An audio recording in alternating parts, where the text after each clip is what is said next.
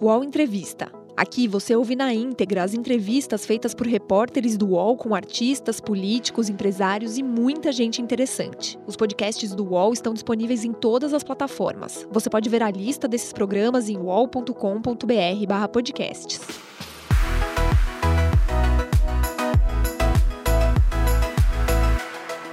PagBank, a sua conta grátis do PagSeguro. Baixe já o app e abra sua conta em 3 minutos. Hoje o deputado federal Marcelo Freixo está recebendo o UOL aqui no seu escritório no Rio de Janeiro. Quero agradecer ao deputado por nos receber hoje aqui. Não, eu que agradeço a vinda de vocês. Sejam bem-vindos. Legal, deputado. É, é, a primeira vez que o senhor é deputado federal e o senhor já está concorrendo ao Prêmio Congresso em Foco 2019, na categoria Melhores Deputados. E entre os cinco ali, parlamentares que disputam com o senhor, tem três conservadores né, do, do PSL. O senhor está acompanhado por duas mulheres, que são a Carla Zambelli e a Joyce Hasselman. É, eu queria que o senhor falasse um pouco sobre esse cenário polarizado, como que o senhor vê eu acho que esse cenário polarizado vem de algum tempo para cá e isso a gente não conseguiu reduzir, né? Acho que a própria eleição do Bolsonaro é uma eleição que se dá por essa radicalização. O Bolsonaro ganha por um espírito muito antipetista no segundo turno, não somente, mas o espírito antipetista na votação influenciou muito e ajudou a eleição do Bolsonaro, mas o Bolsonaro também ganha por conseguir criar uma imagem sobre ele de fora da política ou antissistêmico, coisa que ele nunca foi. Né? Ele foi deputado é, durante tantos anos e nunca foi fora do sistema. Muito pelo contrário, representou o que havia de pior no sistema, no meu entendimento. E essa, isso gerou uma polarização muito grande que dificulta, inclusive, o diálogo. Né? Eu, dentro do parlamento, dialogo muito, dialogo muito com as deputadas, inclusive, que estão disputando ali, dialogo com outros setores é, de centro, da direita, porque acho que o parlamento é o lugar da diferença.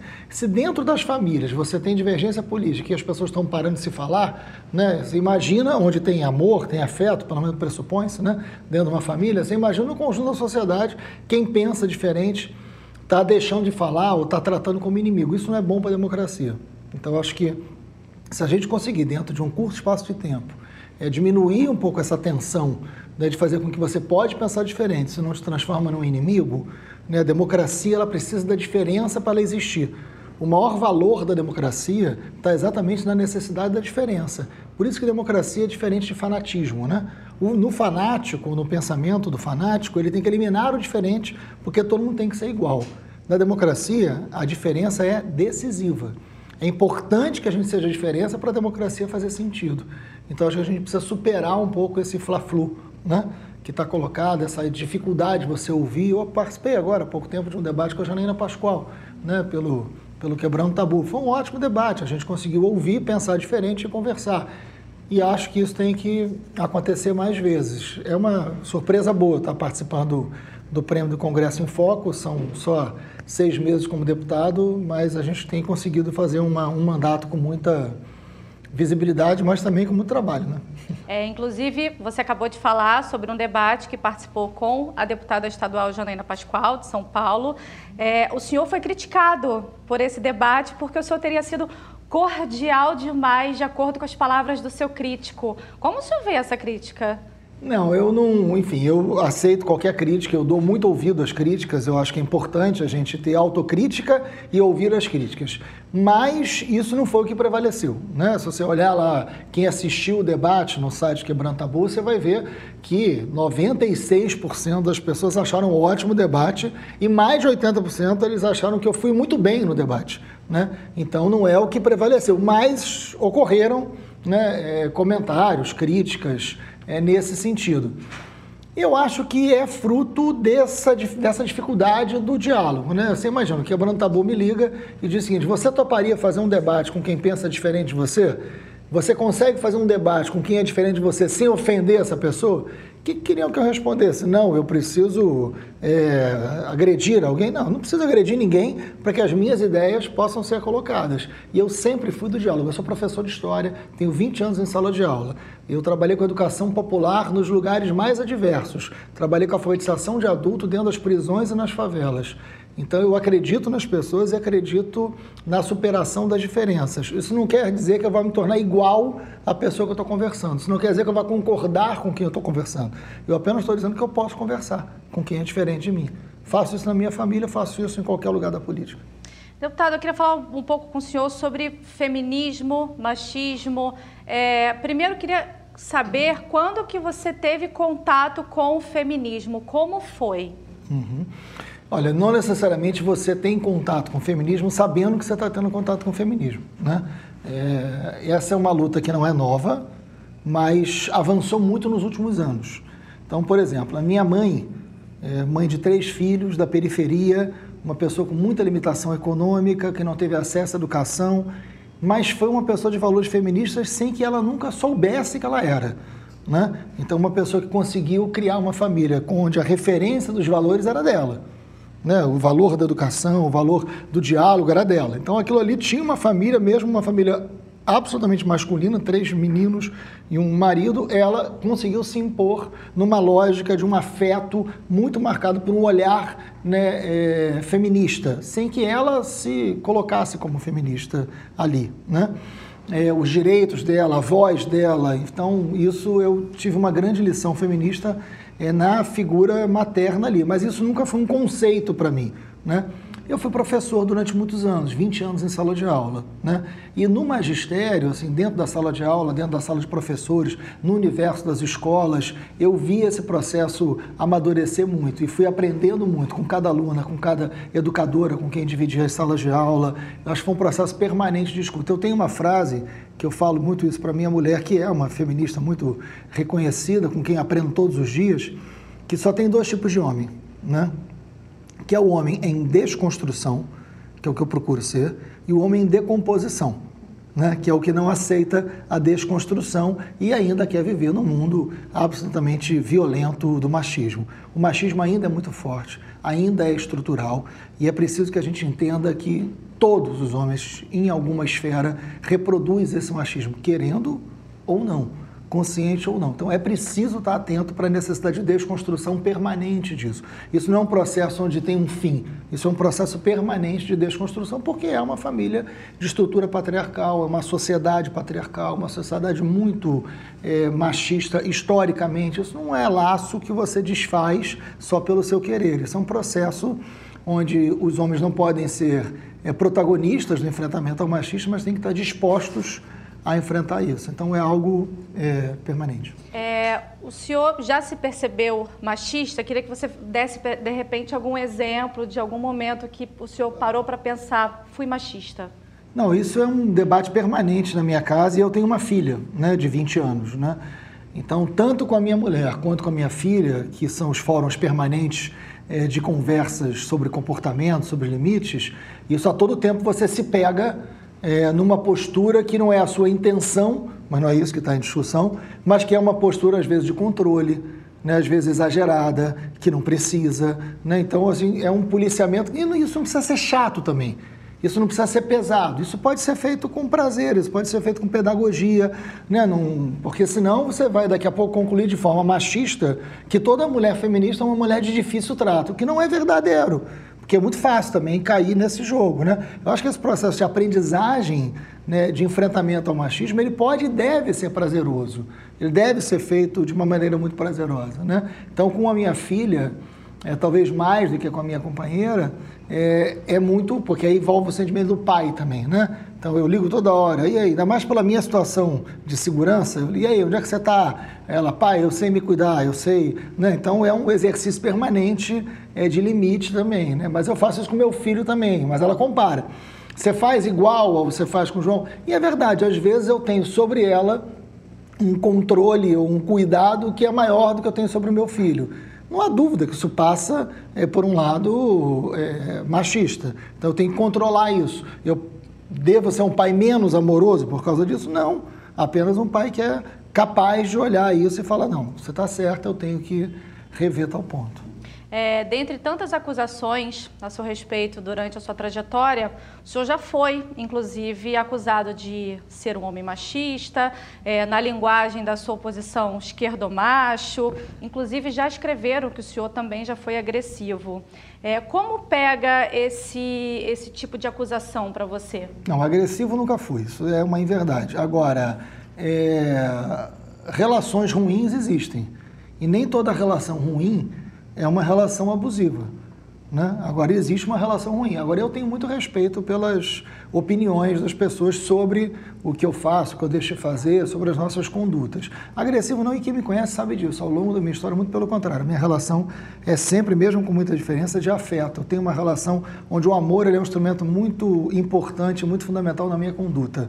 Agora, relações ruins todos nós já tivemos na vida, né? Nunca agressivo. E machismo, eu acho que é uma coisa que todos nós somos e a gente tem que desconstruir sim. É, recentemente, ainda falando sobre as críticas que o senhor recebe, o senhor foi criticado porque comemorou o aniversário da sua companheira no, num hotel de luxo e ela teria pago a conta. Então, criticaram porque o senhor teve a sua companheira pagando a conta. Primeiro, eu queria que o senhor falasse é, como que isso bate, né, esse, esse tipo de diálogo, é, de, de crítica bate no senhor. E também o que, é preciso fazer diante de tanta discussão que a gente tem sobre feminismo já há muito claro. tempo, para que esse tipo de crítica não seja, digamos assim, o lead né, no jargão jornalístico, seja o, o foco né, de, de, da discussão. Claro. Bom, eu sou casado com a Antônia Pellegrino, que é uma pessoa, é uma roteirista, é uma pessoa muito conhecida, uma pessoa de muito, é, muito talento no que faz e, e uma figura de opinião, né? É, que trabalha, que tem uma opinião que é pública. É, a Antônia fez 40 anos, nós casamos agora recentemente, que foi um casamento muito diferente também, só casou eu e ela, a gente não teve nenhum convidado, só tinha que ter duas testemunhas, porque não tinha jeito, porque a lei exigia. Mas foi um casamento um para o outro, não foi nosso para ninguém. Então já foi algo interessante, bonito também, né? Nós casamos e não conseguimos comemorar o casamento por conta das agendas, tanto dela quanto minha. E ela fez 40 anos. Aí ela falou assim, ó, é, e, o, e, o, aniversário dela que é no dia dos pais, né? Ela falou, de domingo para segunda vamos dormir no, no hotel tal, a gente né, vai lá, toma um vinho, é, namora e toma um café da manhã, depois você vai para Brasília. E vamos lá que essa é, é conta minha, eu pago, eu que estou te chamando, né? E ela pode, né, fazer isso, enfim. E nós fomos. E aí, claro, nessa lógica de fla-flu, que está vivendo a política, essa crítica ela veio muito de um determinado setor. Né? Mas claro que hoje em dia você viraliza essas coisas e tornam, criam polêmicas onde não existe. No momento que você tem um país com reforma da Previdência, reforma tributária, você tem a Amazônia em chamas, né? você tem um problema gravíssimo de educação, isso virar uma pauta é evidentemente um projeto político de tentar fazer com que seja pauta o que não deve ser. Né? Mas a gente respondeu isso com muita tranquilidade. Agora, claro, isso mostra o quanto é machista. E nos comentários das redes sociais é sobre ela era um negócio de muita violência. Agora, ela tirou isso de letra. Ela riu, ela debochou e ela falou: Olha, eu levo meu marido para comemorar onde eu quiser. Isso sou eu que estou pagando. Né? Que as pessoas tentaram questionar, porque eu poderia pagar. Né? O salário de deputado poderia, mas não é o caso. Né?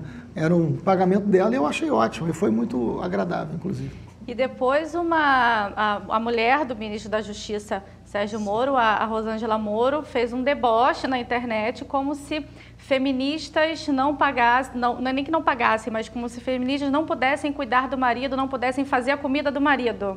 E a sua companheira novamente foi lá e, e falou, né, que, enfim, a mulher, ela paga o que ela quiser pagar, ela faz a comida que tiver que fazer para o seu companheiro? É, na verdade foi uma postagem da, da mulher, da esposa do, do, do ministro Sérgio Moro, eu não a conheço, mas ela fez uma postagem de dois, só para explicar o que aconteceu, né?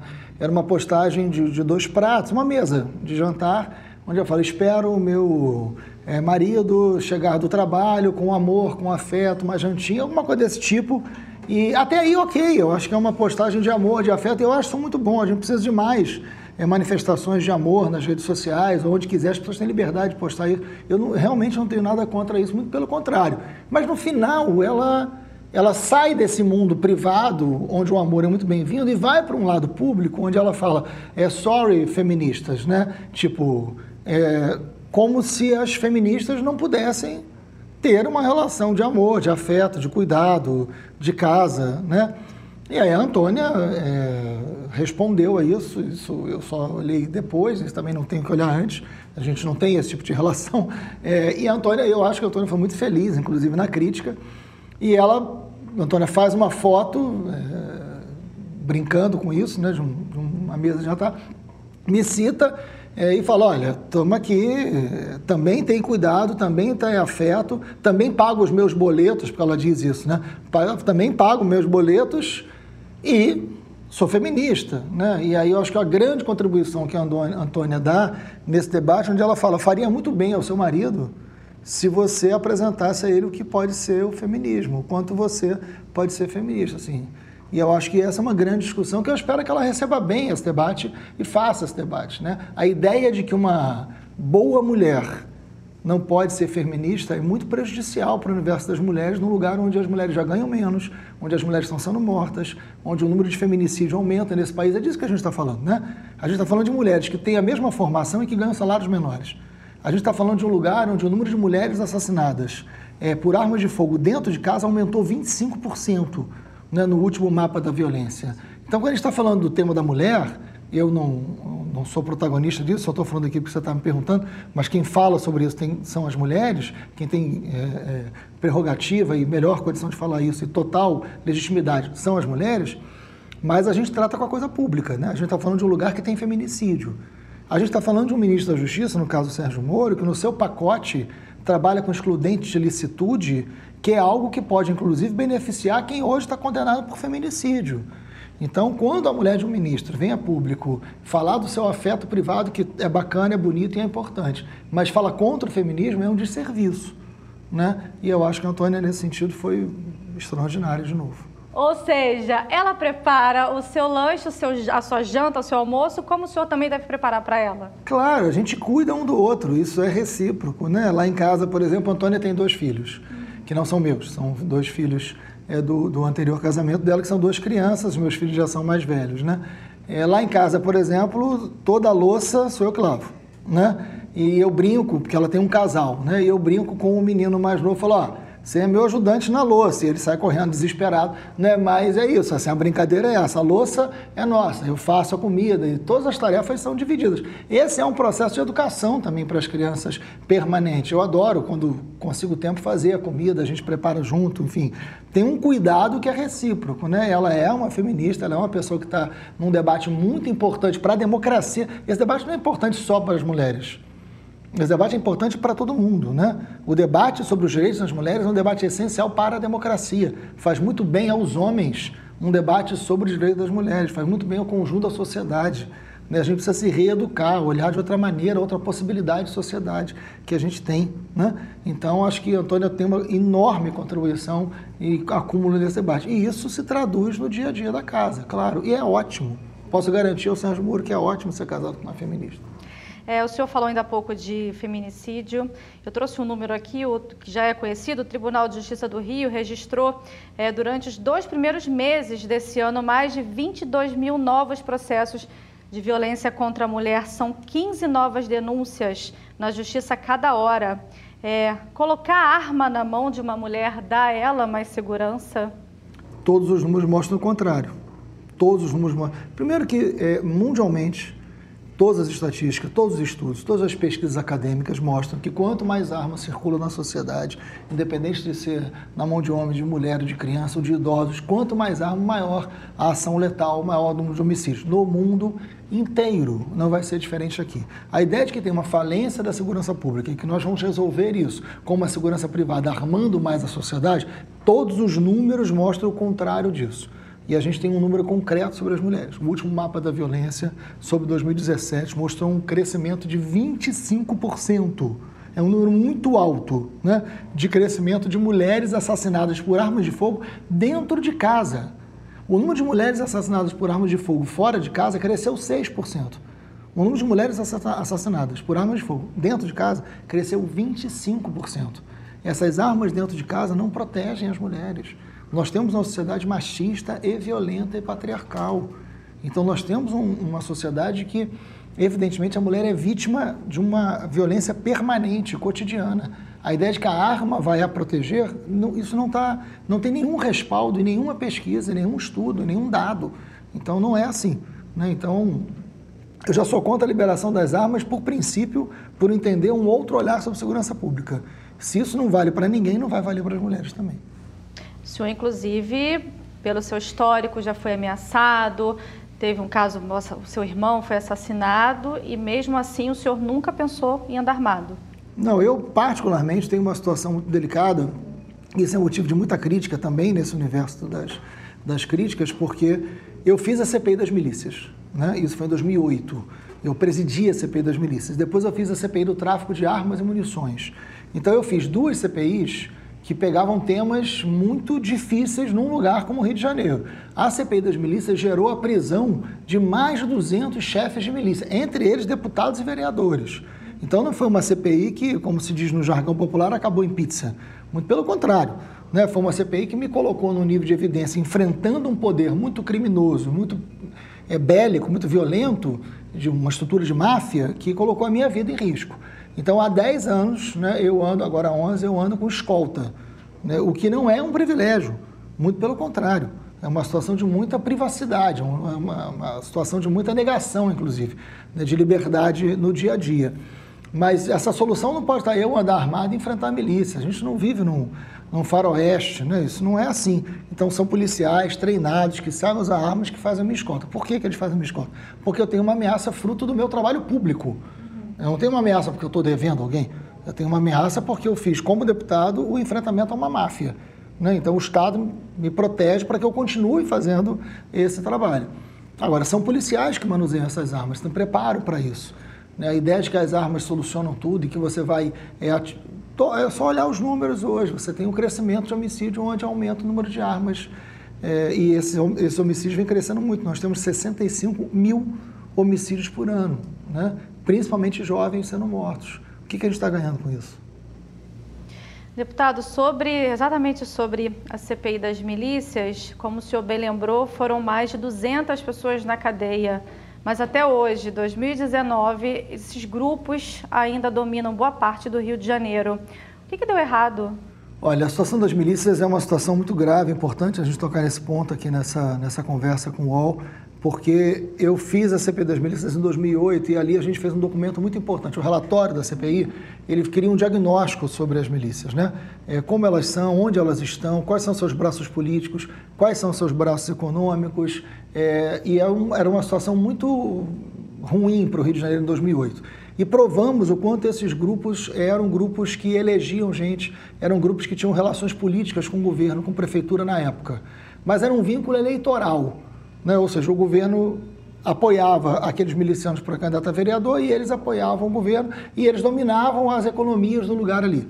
Era como se, na época, a gente cunhou uma expressão chamada Estado leiloado. Não era Estado paralelo, era um Estado leiloado. Eram áreas onde o governo não tinha muito interesse, a milícia controlava e tinha um vínculo eleitoral. Isso era muito grave. Nós fizemos a denúncia, documentamos isso e conseguimos levar à prisão todos os líderes de milícia na época. Mas o relatório ele trazia propostas concretas. Propostas que cabiam à prefeitura, propostas que cabiam à Câmara Federal, ao governo do Estado. Ou seja, não era só prender. Tinha que prender? Tinha. Mas além de prender, tinha que tirar da milícia o controle do transporte alternativo. Nunca tiraram. Tinha que tirar da milícia o controle da distribuição do gás. Nunca tiraram. Tinha que tirar da milícia a capacidade de ter centro social e substituir o Estado nas áreas pobres. Nunca fizeram. Ou seja, tinham medidas que não eram medidas policiais, que eram medidas econômicas e de território, que prefeitura e governo do estado nunca fizeram, nunca fizeram porque nunca quiseram contrariar os interesses econômicos da milícia. Então, se por um lado o Ministério Público, Polícia Civil, prenderam os milicianos, por outro, prefeitura e governo do estado nunca fizeram o enfrentamento que tinham que fazer a milícia. Então, as milícias continuaram a crescer. E hoje, o número de territórios no Rio de Janeiro, hoje, o número de territórios dominados pela milícia é maior do que o número de territórios dominados pelo tráfico. E a milícia hoje, ela tem uma relação com os governos que é a relação de governança. Ela domina completamente todos os aspectos sociais de um determinado lugar. E isso é uma ameaça à democracia. Isso não é uma ameaça à segurança pública apenas. Isso é uma ameaça à democracia. A milícia transforma domínio territorial em domínio eleitoral. Isso é muito grave. A gente está falando de um lugar que não tem democracia, porque é um grupo armado ligado ao Estado, ligado às forças da ativa de setores da polícia, dominam esses territórios inteiros, dominam completamente a vida das pessoas. Mas tem jeito? Tem como combater hoje do jeito que está? Não só tem, como é urgente. A gente precisa ter né, uma prefeitura, um governo do estado. A gente precisa ter um presidente. O presidente Bolsonaro, lamentavelmente, em 2008 ele defendeu a legalização das milícias. Né? Agora o seu filho tem uma investigação, que é o caso do Queiroz, envolvendo nomeação de milicianos, é, que é um negócio muito grave e que se faz de tudo para que não se investigue. Então, não só é possível, como é muito necessário que a gente faça o enfrentamento às milícias antes que fique pior do que está. Porque ninguém achou que pudesse ficar pior do que 2008. Ficou. Né? E pode ficar pior do que está hoje. A gente pode caminhar para um processo semelhante ao que o México viveu e que está vivendo. Né? A gente não quer isso. A gente, e eles não são paramilitares. Eles são policiais e muitas vezes da ativa. E com isso eu não estou generalizando a polícia. Os bons policiais, os policiais honestos que vivem com muita dificuldade, sabem que tem que enfrentar a milícia e que tem que dar prioridade a isso, inclusive. Que não quer dizer que não vai enfrentar o tráfico. Tem que enfrentar o tráfico. Mas a forma de enfrentar o tráfico não é igual à forma de enfrentar a milícia. A milícia tem que ser feita com inteligência, com investigação. Ela está dentro das corporações. É muito perigoso isso. Então a gente precisa enfrentar isso com prioridade. Agora, tem que tirar da milícia o domínio territorial. Tem que tirar da milícia os seus negócios. Quer um exemplo? Todo mundo se sensibilizou, mesmo quem não é do Rio de Janeiro, com aqueles prédios que caíram na Musema, que é uma área de milícia. Quem construiu aqueles prédios? Foi a milícia. A prefeitura não sabia que a milícia estava construindo um prédio inteiro sem nenhuma autorização, sem nenhum estudo geográfico, sem nenhum estudo é, que deveria basicamente ser feito para que aquele prédio fosse autorizado a alguém morar. Né? As pessoas morreram naquele lugar. A milícia hoje naquele lugar está cobrando taxa extra porque o prédio caiu. Nem depois dessa tragédia a prefeitura entrou e disse: chega, aqui nós vamos assumir o poder público, aqui nós vamos assumir as políticas públicas e não vai ter milícia. A prefeitura não tem poder de polícia, quem tem o governo do Estado, mas a prefeitura pode agir junto com o governo do Estado e garantir aos moradores o direito à cidade, porque é isso que a milícia tira de você. A milícia tira de você o direito à cidade. Né? Mas, deputado, é, o senhor é pré-candidato à Prefeitura do Rio, nós temos um governador, o Wilson Witzel, que acredita que para combater a criminalidade, por exemplo, precisa colocar sniper, né, atiradores de elite pela cidade, pelo estado. É, nós tivemos um sequestro recentemente na ponte Rio-Niterói, em que o sequestrador foi morto, inclusive por um atirador de elite, e ele comemorou. É, me pergunto como que o senhor, sendo prefeito, vai conseguir dialogar com esse governador? Olha, o cargo de prefeito nos leva a dialogar com todo mundo, não nos leva, não nos leva a ser amigo e junto ao jogo do Maracanã. Né? É, o cargo de prefeito nos dá responsabilidade republicana. Sobre os interesses do Rio de Janeiro, nós vamos conversar com todo mundo. Nós vamos colocar o Rio de Janeiro à frente de qualquer diferença, de qualquer divergência que se tenha. Né? Imagina, o prefeito do Rio de Janeiro, nós vamos conversar com o governo Bolsonaro. O Rio de Janeiro está à frente disso. Os interesses do Rio de Janeiro, os interesses da cidade do Rio de Janeiro estão à frente de qualquer opinião divergente que você tenha com qualquer outra autoridade. Esse é o primeiro ponto. A gente tem que ter uma atitude republicana e responsável com um cargo que é público. Né? Não é lugar para você ter é, pinimba ou ter problemas pessoais. Não, ali é um cargo público, tem que ter postura pública e responsabilidade pública. É isso que está colocado. Quanto à concepção é, do governador Witzel sobre segurança, claro que nós temos diferença né? mas nós queremos colocar a cidade a serviço do enfrentamento também da violência. Por exemplo, a cidade não tem poder de controle de polícia, quem tem é o governo do Estado. Mas a cidade do Rio de Janeiro pode fazer um mapa da violência. Como é a violência em cada bairro? O que, que prevalece da violência? Porque a violência que tem no bairro da Pavuna é muito diferente da violência que tem em Ipanema. Né? A violência que você tem em Campo Grande não é a mesma violência que você tem na Lagoa.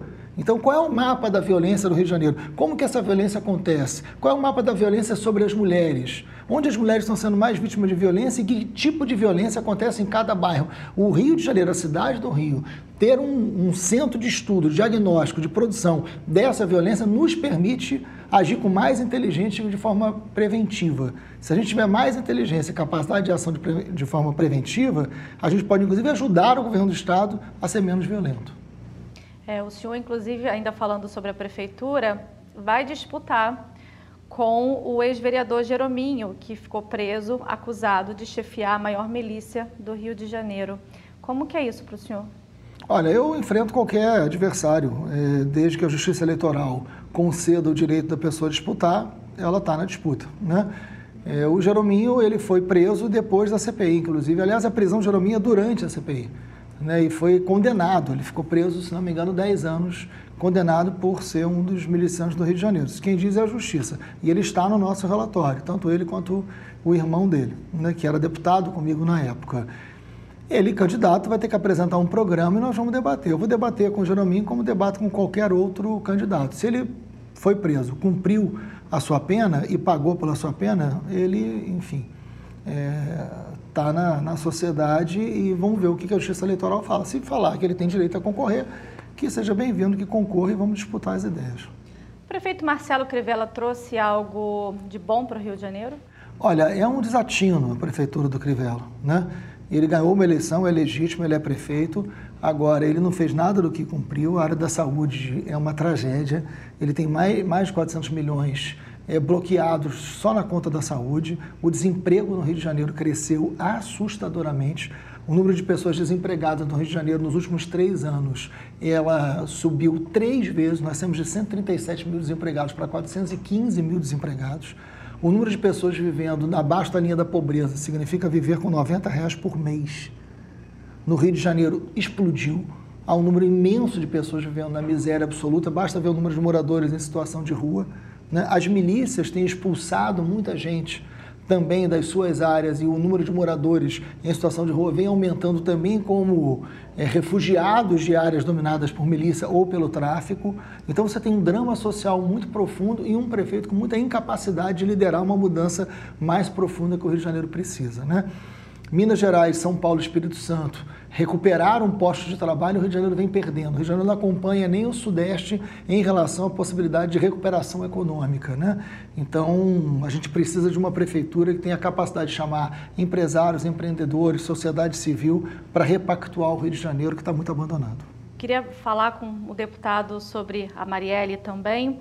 Mais de um ano, já prenderam dois suspeitos, não prenderam ainda o mandante.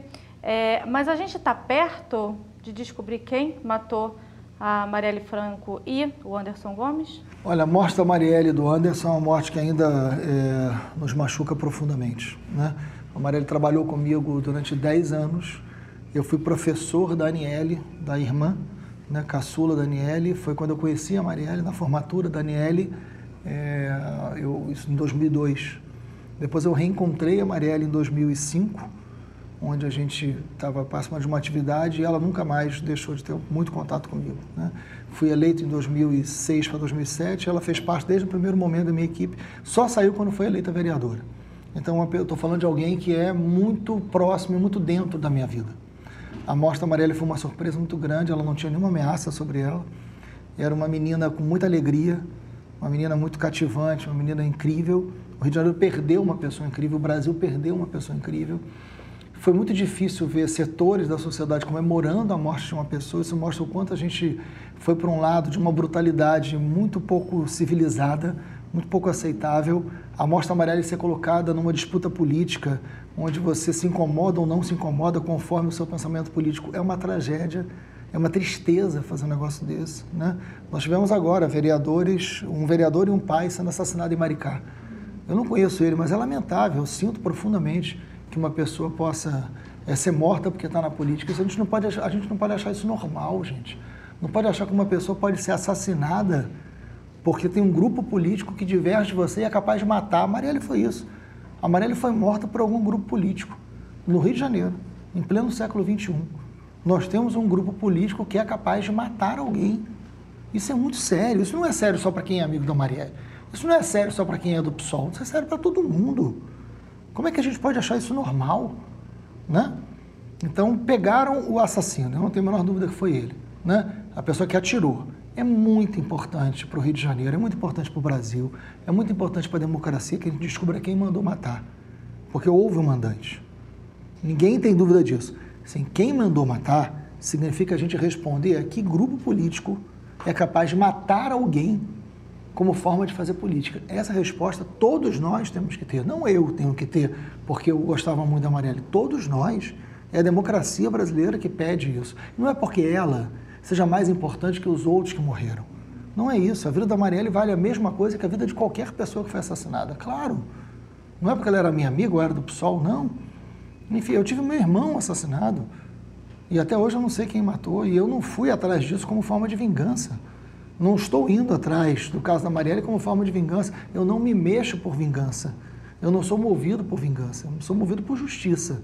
É diferente. Saber que grupo político mandou matar a Marielle é decisivo para o Brasil. Por isso que a morte dela tem esse significado diferente. Existe uma linha de investigação que aponta a possibilidade do ex-vereador Domingos Brazão ter, estar envolvido na morte da Marielle. O que, que o senhor pensa disso? Olha, eu não me manifesto sobre linhas de investigação por respeito às investigações é da polícia, mas eu acho que não tem ninguém acima da lei. Então, se existe razão para desconfiar de um deputado, de um, de um, seja lá de quem for, que se investigue, que se apure. Mas é preciso provas. É preciso configurar a prova e é preciso ir atrás do que fundamente qualquer nova prisão. Tinha fundamento para prender quem foi que apertou o gatilho. Né? Tinham provas bastante robustas contra ele, por isso ele foi preso. Agora é preciso, a partir daí, que foi um passo importante, saber quem mandou matar. Mas tem que ter prova também. Né? Então eu prefiro não comentar sobre linhas de investigação, porque eu acho que isso não me faz ajudar na investigação. Agora, não tenho medo de ninguém nesse sentido e nem acho que ninguém está acima dali. Pode ser é, do Tribunal de Contas, da Câmara de Vereadores, da Câmara Federal, deputado, juiz. Se tem chance de ter algum envolvimento com a morte da Marielle, que seja investigado.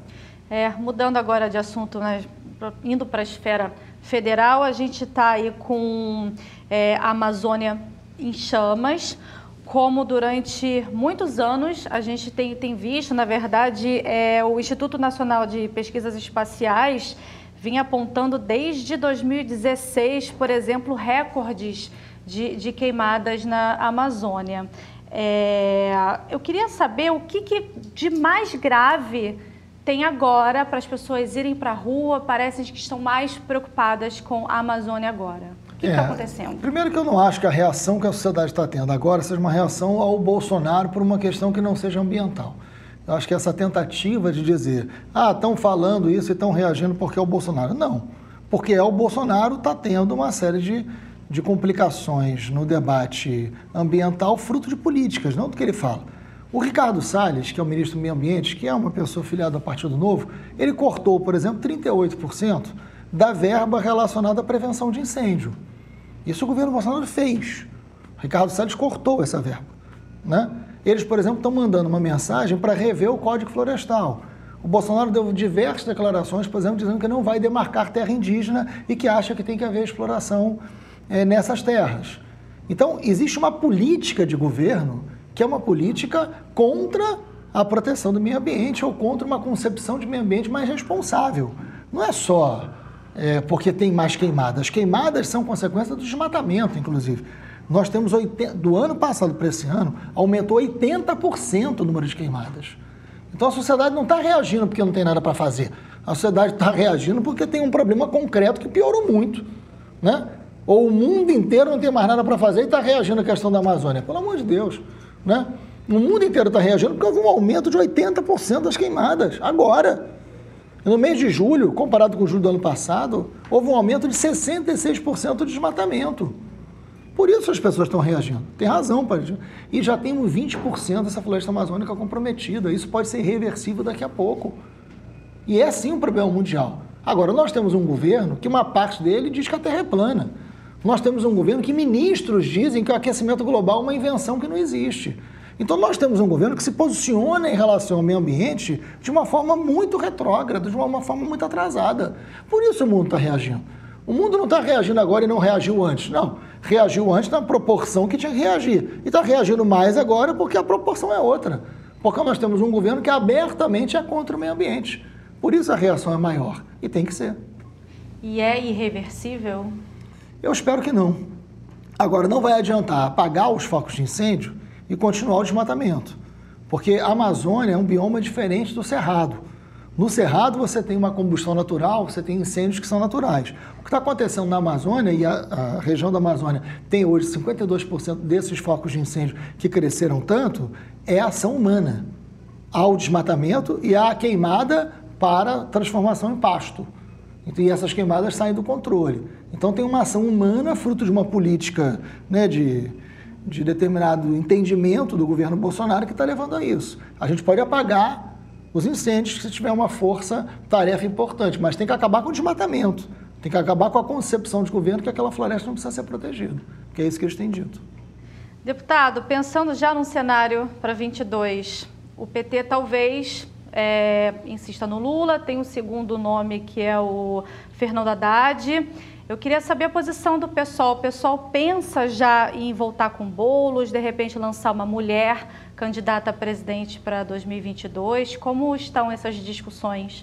Não, dentro do PSOL não houve nenhum debate sobre 2022 e a gente tem um entendimento que diante da vitória da extrema-direita, diante da vitória dessa agenda de tamanho retrocesso, né? retrocesso na cultura com a censura, retrocesso nos empregos, retrocesso nas reformas e a privatização do Estado como um todo, de forma inconsequente, retrocesso ambiental, eu acho que a gente precisa, o nosso esforço maior do PSOL vai ser de uma unidade maior de todo esse campo progressista, que a gente já quer valer para a eleição municipal e a gente espera que valha também para a eleição presidencial de 2022. Não tem sentido todo esse campo progressista sair fragmentado e dividido com tamanho retrocesso acontecendo no Brasil. Então, o nosso empenho, o nosso esforço é criar uma unidade desse campo progressista. É, sobre o pacote anticrime, a gente falou ainda há pouco o pacote anticrime do ministro Sérgio Moro, é, lembrando que o deputado faz parte né, da comissão que, que analisa o texto.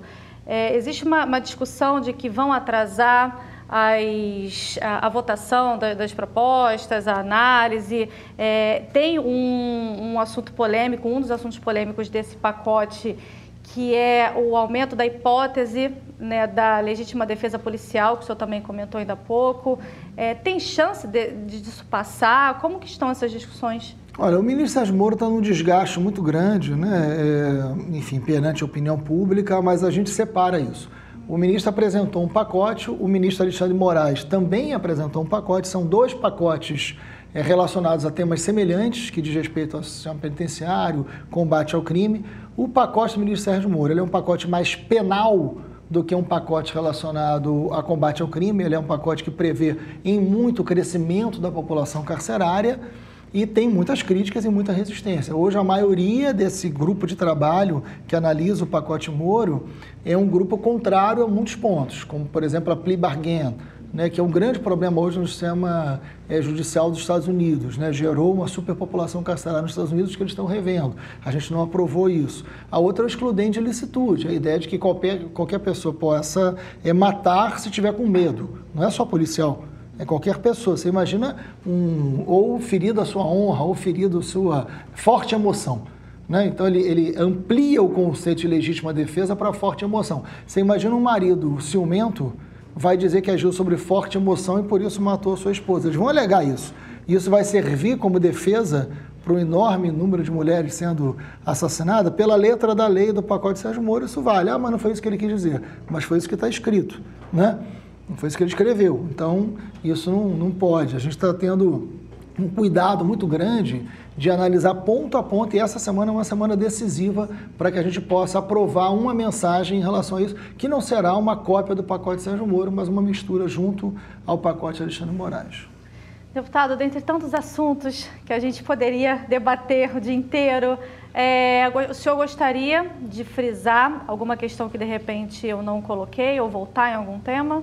Não, eu tô, eu tô muito preocupado com os rumos do país. O governo Bolsonaro é um governo que tem apenas sete meses e o tamanho do retrocesso é muito grande. Né? É, as pessoas estão muito espantadas e hoje tem aproximadamente 30% que concordam com a opinião do presidente, mas do outro lado você não tem 70% o contrário. Né? A rejeição ao governo Bolsonaro é enorme, mas ele tem só sete meses do governo. É um governo que não respeita as instituições, é um governo que não tem qualquer cuidado diplomático.